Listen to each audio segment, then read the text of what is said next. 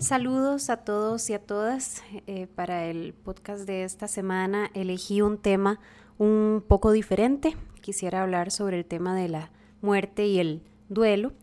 La muerte es un tema que me ha inquietado desde siempre. Yo sé que a todos de manera particular he estado pensando mucho sobre este tema en estos días. Una amiga con la que tuve un, una amistad un poquito más cercana hace unos 15 años. Falleció el fin de semana pasado en, un accidente y aunque no teníamos una relación muy cercana en, pues en, más de una década, nos conocíamos desde siempre a través de la comunidad de fe en la que crecí y de la que mis papás todavía forman parte. Curiosamente, hace una semana estaba escuchando un podcast de Sam Harris, que en inglés se llama Waking Up o Despertar, con Sam Harris, y él entrevistó a este hombre, Frank Ostaseski, que trabaja con personas en su etapa terminal que se aproximan a la muerte. Y en esta entrevista él habló acerca de su libro Las cinco invitaciones y me pareció una entrevista profundamente hermosa.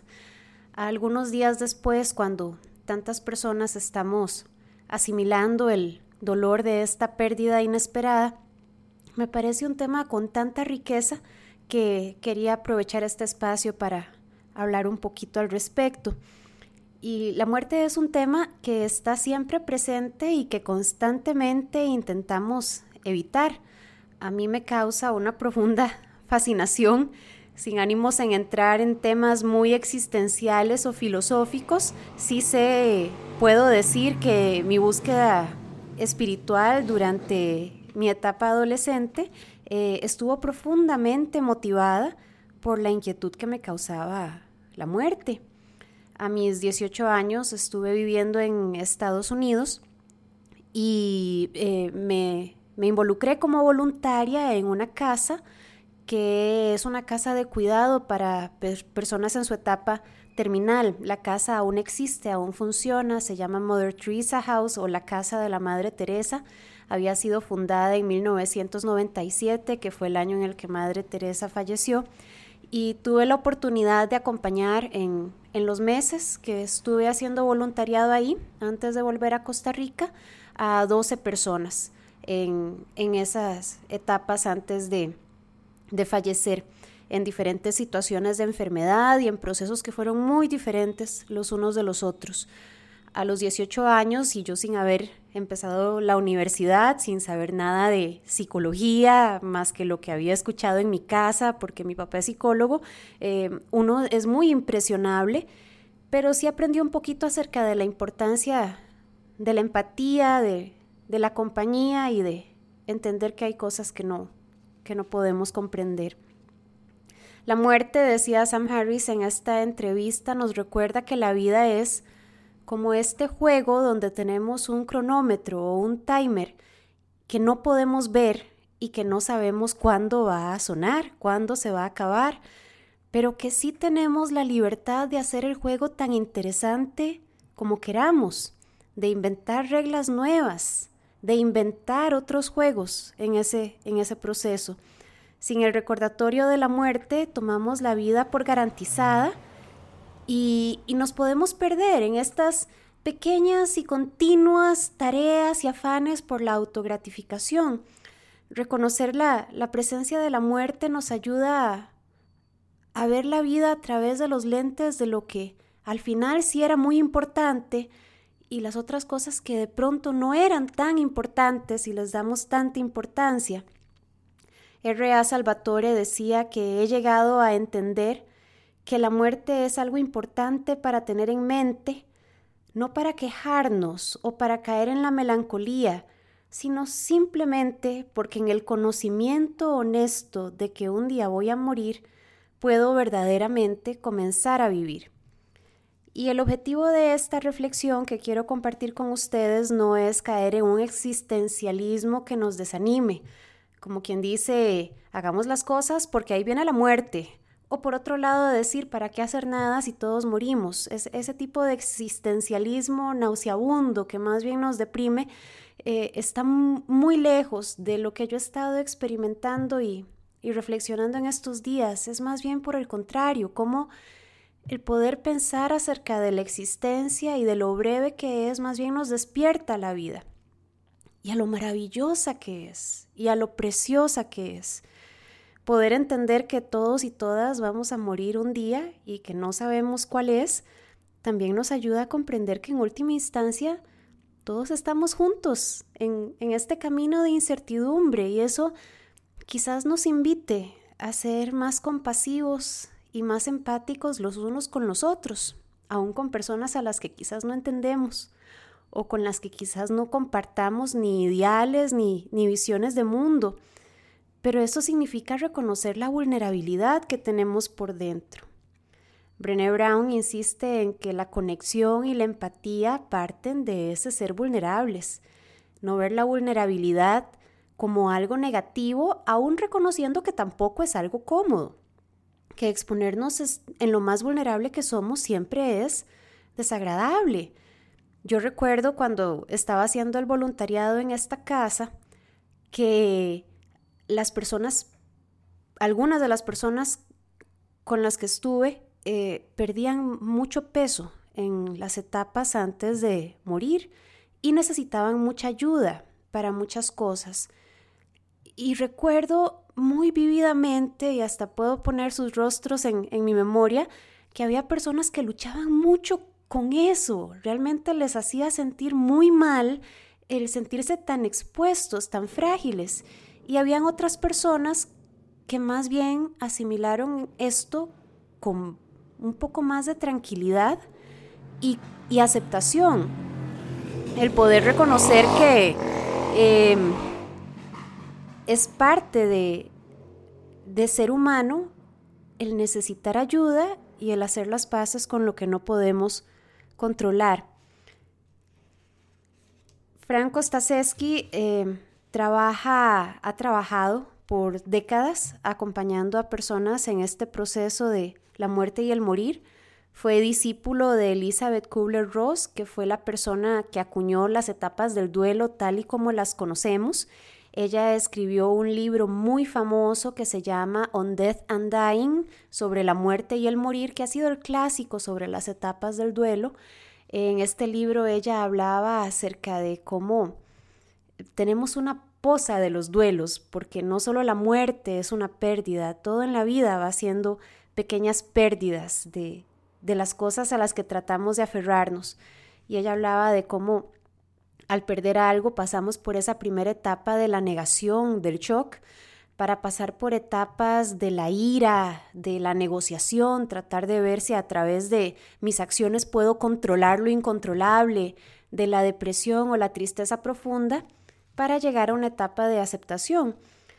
Ostasevsky, por otro lado, dice, pensémoslo como en tres grandes momentos. Está ese primer momento del shock y de la negación, y luego esta otra etapa que es la pérdida, que es vivir una y otra vez el enfrentar que hemos perdido algo, que hemos perdido a alguien.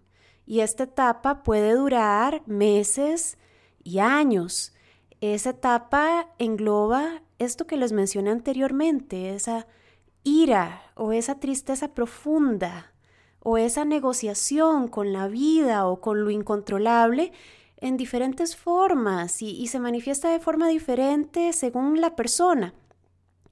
Y luego llega una etapa donde él lo que dice es, ese agarre sofocante del duelo se suaviza un poco y ya el duelo no es lo único que me define y gradualmente empiezo a volver a invertir en la vida.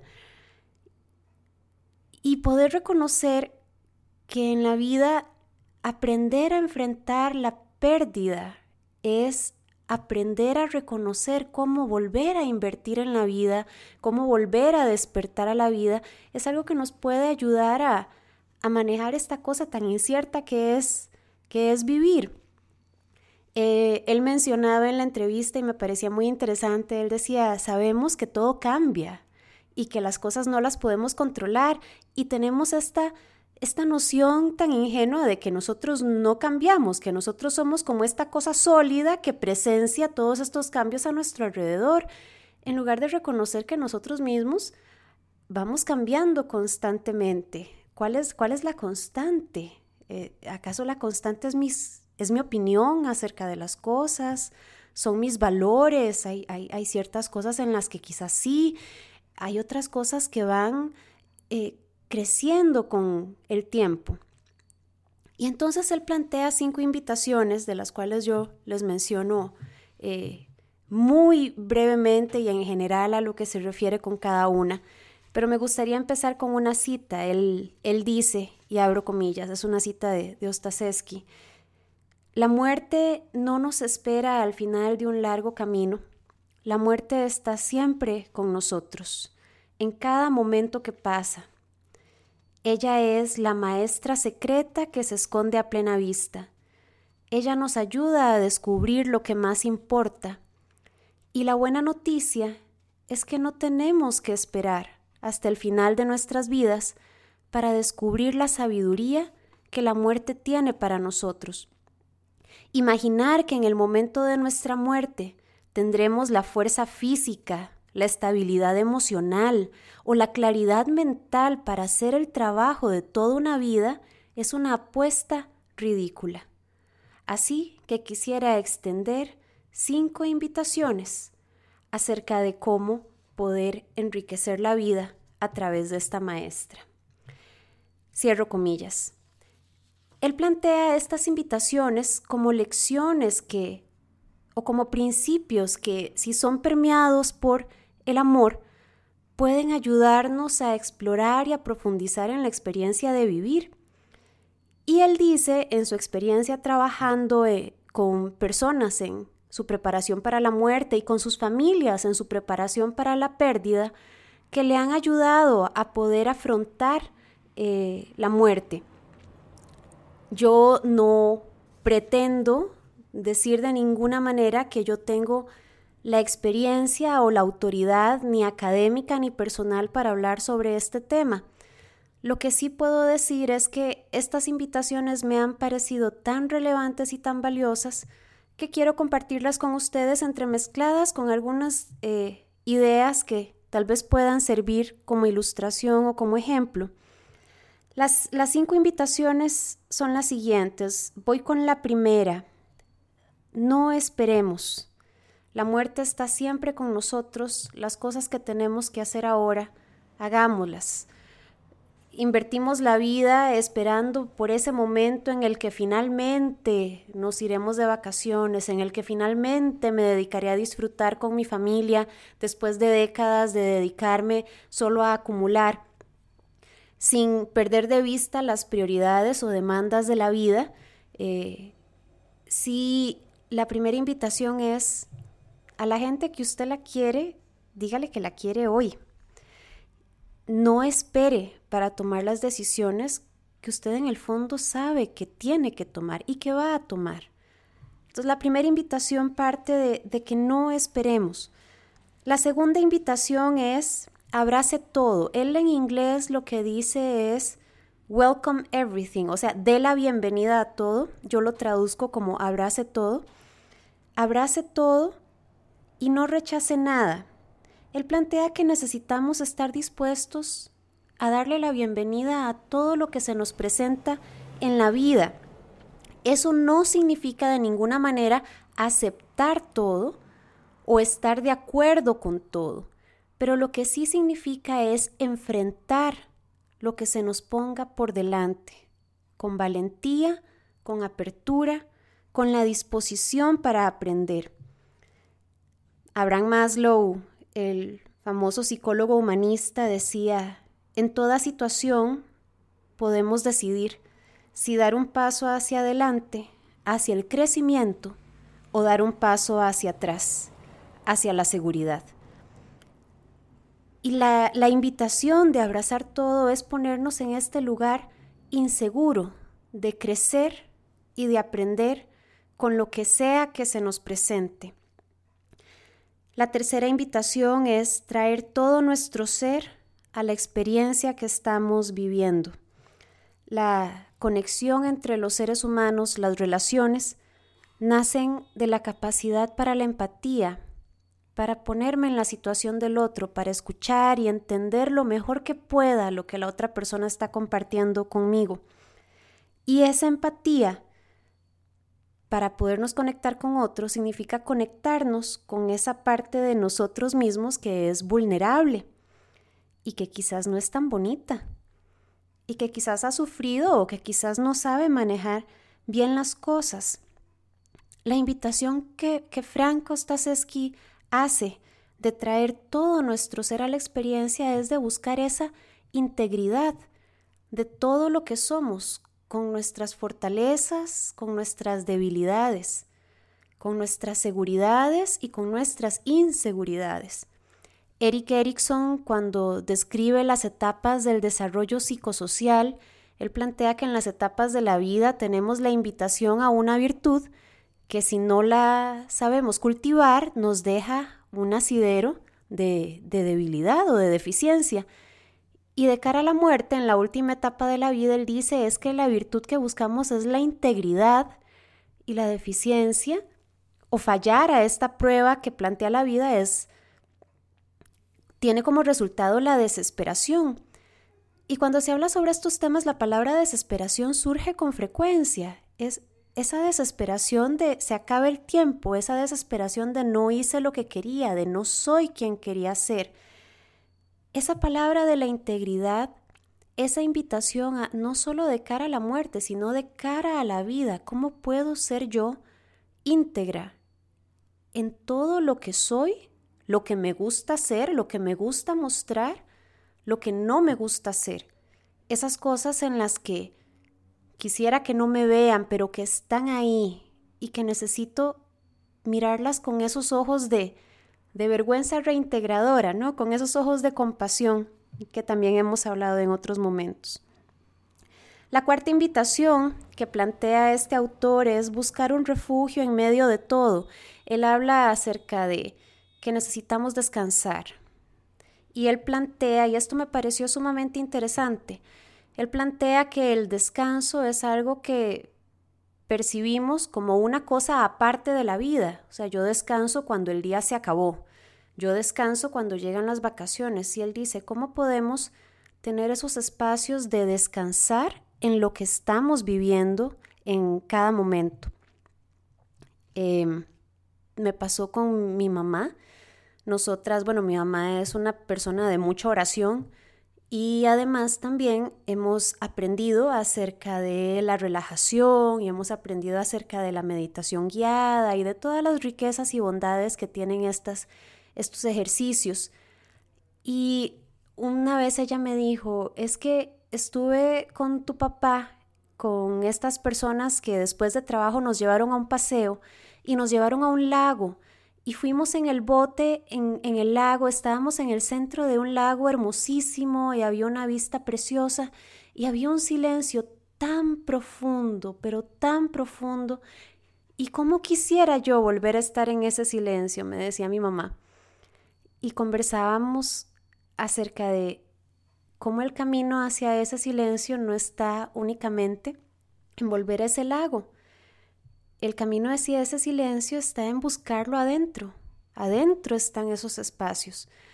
Eh, estaba conversando con un amigo mío en mi casa y, también con mi mamá la importancia de la oración y de la meditación y de toda esta experiencia eh, de volver la mirada hacia adentro. Es algo que conversamos constantemente Creo que mi mamá es una persona mucho más disciplinada que yo con respecto a este tipo de prácticas y, conversaba con mi mejor amigo hace unos días y él me decía, vos hablas mucho del aquí y el ahora, pero estás practicando lo que predicas y era una confrontación importante y yo me he quedado reflexionando al respecto. Qué difícil es encontrar ese refugio en medio de todo. Yo estoy pensando en trabajar, estoy pensando en atender a mis niños, estoy pensando en responder a las demandas de las diferentes cosas que estoy tratando de hacer y de pronto no tomé ese tiempo tan necesario para volver la mirada hacia adentro, encontrarme con el aquí y el ahora y también poder encontrar ese silencio que tanto necesitamos en esta vida llena de ruido. Eh, les he comentado que mis hijos están pequeñitos, casi cinco años y el otro tiene dos años y medio. Y la vida es caóticamente hermosa, es una locura. Dice la frase que los días son largos, pero los años son cortos. Y esa frase me da risa y me da un poco de cansancio y también me da mucha ternura, pero por sobre todo me da un poquito de miedo.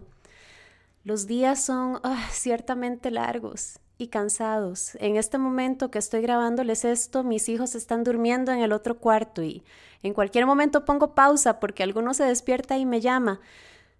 Y sin embargo, yo sé que los años se van a pasar muy cortos y muy rápidos y la gran pregunta es, ¿puedo encontrar ese refugio en medio de todo que me permita disfrutar estos momentos, que son breves? porque así es todo en la vida, es breve, todo, absolutamente todo es temporal. En esta entrevista con, con Sam Harris, Frank decía, ¿acaso no apreciamos muchísimo más una flor natural que una artificial? Porque sabemos que es temporal, que la estamos apreciando en este momento porque este es el momento en el que la tenemos. La última invitación que plantea el autor es cómo cultivar una mentalidad de de no saber. Reconocer que no sabemos todo, reconocer que en realidad lo que sabemos es muy poco. Y no se trata entonces de negar todo lo que sabemos o no querer aprender, no, pero sí poder asumir con humildad la incertidumbre que nos plantea la, la vida. Eh, Frank comenta acerca de esta historia, a él le hacen una operación a corazón abierto y él dice que la noche antes de su operación él conversaba con su hijo de 26 años, con quien es muy cercano y a quien quiere mucho, y que la conversación era como muy, muy amorosa, muy divertida, y que de pronto su hijo se puso muy serio y le preguntó, papá, ¿usted va a sobrevivir esta cirugía? Y él dice, yo como papá, ¿qué más quisiera que poder darle a mi hijo seguridad y consuelo? Pero lo único que me nació responderle es, mira, no voy a tomar partido. Y él dice, yo a lo que me refería es, no voy a tomar partido ni por la vida ni por la muerte. Puede ser cualquiera de los dos. Y lo que sea, todo va a estar bien. Y es esa mentalidad de no, no sabemos, no sabemos lo que va a pasar. Y optamos por confiar. Y me parece que es una invitación bellísima y difícil. Creo que el poder reflexionar acerca de la muerte nos da una profunda invitación a la vida, nos ayuda a reconocer también el papel tan importante que tenemos para acompañar a aquellos que, que están doliendo. Hace poco en mi familia encontramos una foto de mi tía abuela, que fue una, una gran pintora costarricense, yo la admiro mucho, estaba en el taller de Tomás Povedano, donde ella recibió clases, el nombre de ella es Lolita Seller y no sabíamos la fecha de la foto y logramos identificar que la foto era de entre 1928 y 1930 porque ella estaba vestida de luto, porque en aquel entonces todavía se acostumbraba que cuando las personas perdían a alguien se vestían diferente. Era el luto por por mi bisabuela, por la mamá de ella. Y era esa capacidad que teníamos de decir, estoy con esto tan difícil y ahora vivimos en una sociedad donde no se habla. De pronto tener esa oportunidad para la escucha, yo creo que tenemos iniciativas bellísimas de llevarle a la gente flores o comida, pero tal vez lo principal que podemos llevar es un oído atento y un corazón listo para hablar de estos temas que no entendemos y en esta vulnerabilidad que significa escuchar el dolor de alguien sin tener respuestas, sin tener más respuesta que poner nuestro brazo alrededor de la persona y, y escucharla. Yo lo que puedo decir de Norma es que el tiempo en que tuve un poquito más de contacto con ella, la huella que ella dejó en mí fue de profunda admiración. Me parece que ella fue una mujer extraordinaria y por eso yo siento una profunda gratitud y un sincero deseo de que sus seres queridos y sus familiares puedan encontrar fortaleza y amor en este tiempo tan difícil.